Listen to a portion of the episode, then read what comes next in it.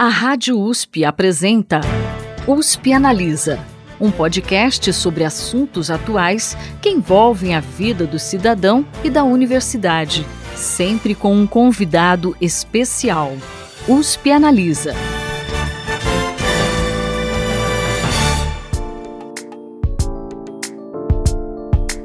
Olá, tudo bem? Eu sou a Thaís Cardoso, jornalista do Instituto de Estudos Avançados Polo Ribeirão Preto da USP, e neste primeiro USP Analisa de 2024 nós vamos conversar sobre educação midiática, uma ferramenta que pode preparar melhor jovens e adultos para lidar com a onda de desinformação que temos visto ultimamente. O professor da Escola de Comunicação e Artes da USP e fundador do Núcleo de Comunicação e Educação da USP, Ismar de Oliveira Soares, e a presidente do Instituto Palavra Aberta, Patrícia Blanco, explicam para gente esse conceito. Ouve só. Bom, primeiramente, para que nossos ouvintes possam compreender melhor o tema do nosso podcast, eu gostaria que vocês explicassem o que exatamente é a educação midiática. Olha, eu gostaria de introduzir esta nossa conversa eh, levando em consideração que estamos diante de um fenômeno, nesse momento, que está gritando, está apelando e gritando, exigindo uma tomada de posição do sistema educacional, das famílias, das organizações sociais, que é a explosão das notícias falsas e as suas consequências na sociedade. Então, para isso, você acaba de nos perguntar, a educação mediática né, resolveria? Bom, eu gostaria de situar um pouco a presença do termo, da expressão, na recente história da, da cultura. Então, eu diria o seguinte, que a expressão media education, educação mediática, ela passa a ser título de um programa da Unesco em 1980. Isso depois de um congresso na Alemanha que reuniu 19 países e tinha como foco envolver o sistema educacional mundial para enfrentar o impacto cultural e moral da atuação dos modernos meios de comunicação sobre a infância e a juventude. Uma preocupação moral que vinha dos anos 30, inclusive a Igreja Católica tinha solicitado que todas as suas escolas tivessem uma sala exibidora de cinema. O diretor da escola, ou quem ele indicasse, faria uma história no filme antes, cortaria né, os elementos inadequados para exibir para os seus alunos, numa atitude que se entendia na época como de educação para o cinema, o cinema bom, eliminando elementos ruins que estavam presentes nas fitas que eram exibidas. Então, as escolas católicas todas exibiam filmes, mas exibiam filmes cortados, censurados. E isso era tido como normal por parte do sistema educacional da época. Isso anos 30, 40, 50 e tal. Enquanto isso, na Inglaterra, nós vamos ter a BBC de Londres, que desenvolve um grande um projeto também de análise crítica dos filmes. E isso continua até hoje. No caso da Unesco, o que ela fez foi criar um programa. Isso vem a partir da chamada Declaração de Grunwald, em que os países que assinaram, os países, eles é, propõem uma filosofia de trabalho para que os países de todo o mundo, os ministérios da educação dos países que estão presentes na ONU e na Unesco, implementassem práticas de análise da mídia Nessa declaração se admite que existe um conceito é, em voga ali, que era chamado teoria dos efeitos. Admitia-se, sem qualquer sombra de dúvidas, que os meios de comunicação acabavam afetando o imaginário, o pensamento, inclusive os códigos morais das pessoas que convivessem com esses meios, assistissem, lessem, assim por diante. E aí ingressa a perspectiva de uma educação para que o contato com os meios de comunicação fosse adequado. Isso aconteceu em 1980. A Unesco fez muitos esforços durante 30 anos. Em 2010, a Unesco se reúne em Paris e constata que o trabalho que ela inicia em 1980 foi um grande fracasso.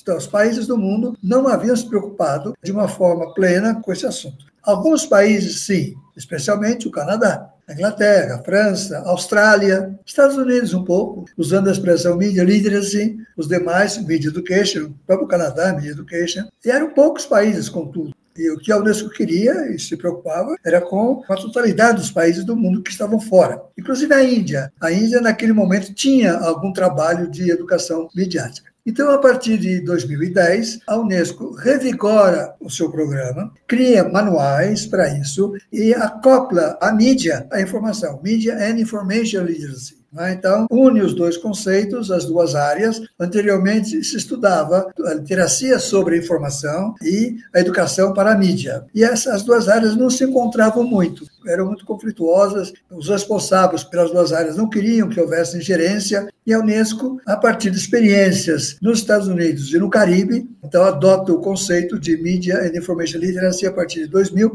e cria um grande programa que foi um programa de aliança é, em torno à educação mediática e, e cria coordenações regionais nos continentes a respeito disso. Nós tivemos um colega nosso, Alexandre Sayad, que é do, do Conselho Consultivo da Palavra Aberta, ele foi responsável em nível de América Latina por este programa. E hoje a Unesco está tão presente no mundo que é capaz de organizar as semanas globais mundiais de mil que tem uma repercussão internacional. Então, chegamos num momento de grande êxito do trabalho da Unesco a partir de 2010 para cá. Então, eu passo a bola para a Patrícia, que está trabalhando diretamente com o assunto em nível de Brasil, para que ela continue respondendo sua pergunta, né? O que é Media Education? O que é educação mediática?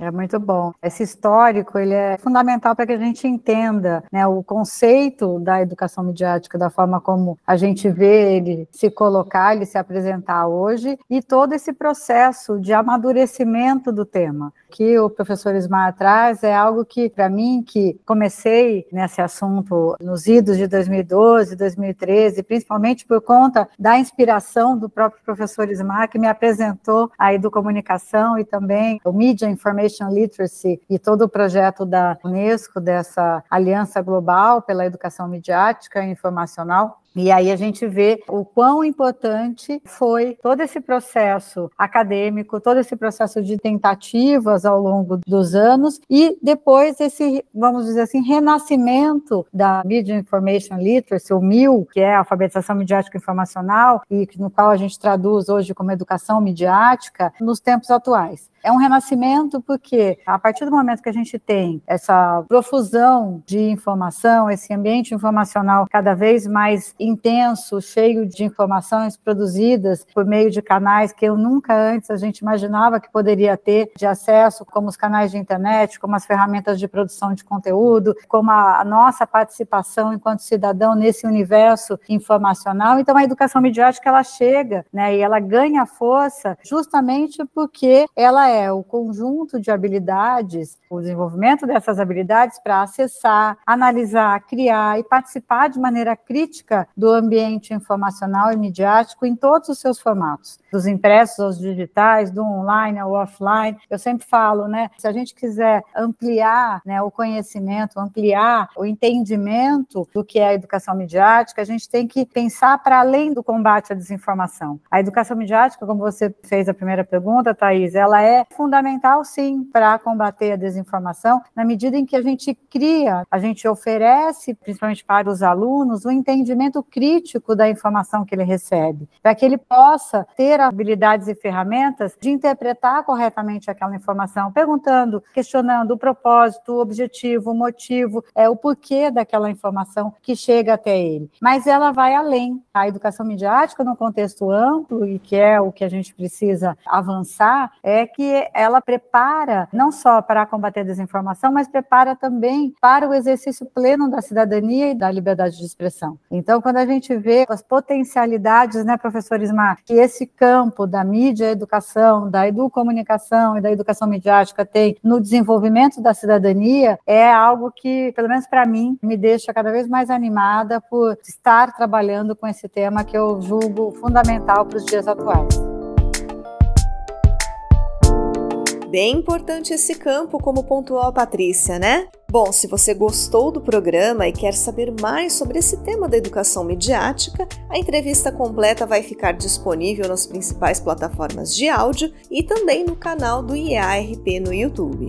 O USP Analisa de hoje fica por aqui. No próximo programa, daqui a 15 dias, a gente vai falar sobre como estratégias de educação midiática podem ser usadas para lidar com o discurso de ódio na internet. Até lá! Você ouviu USP Analisa, um podcast da Rádio USP Ribeirão em parceria com o IEA, Instituto de Estudos Avançados, Polo Ribeirão Preto.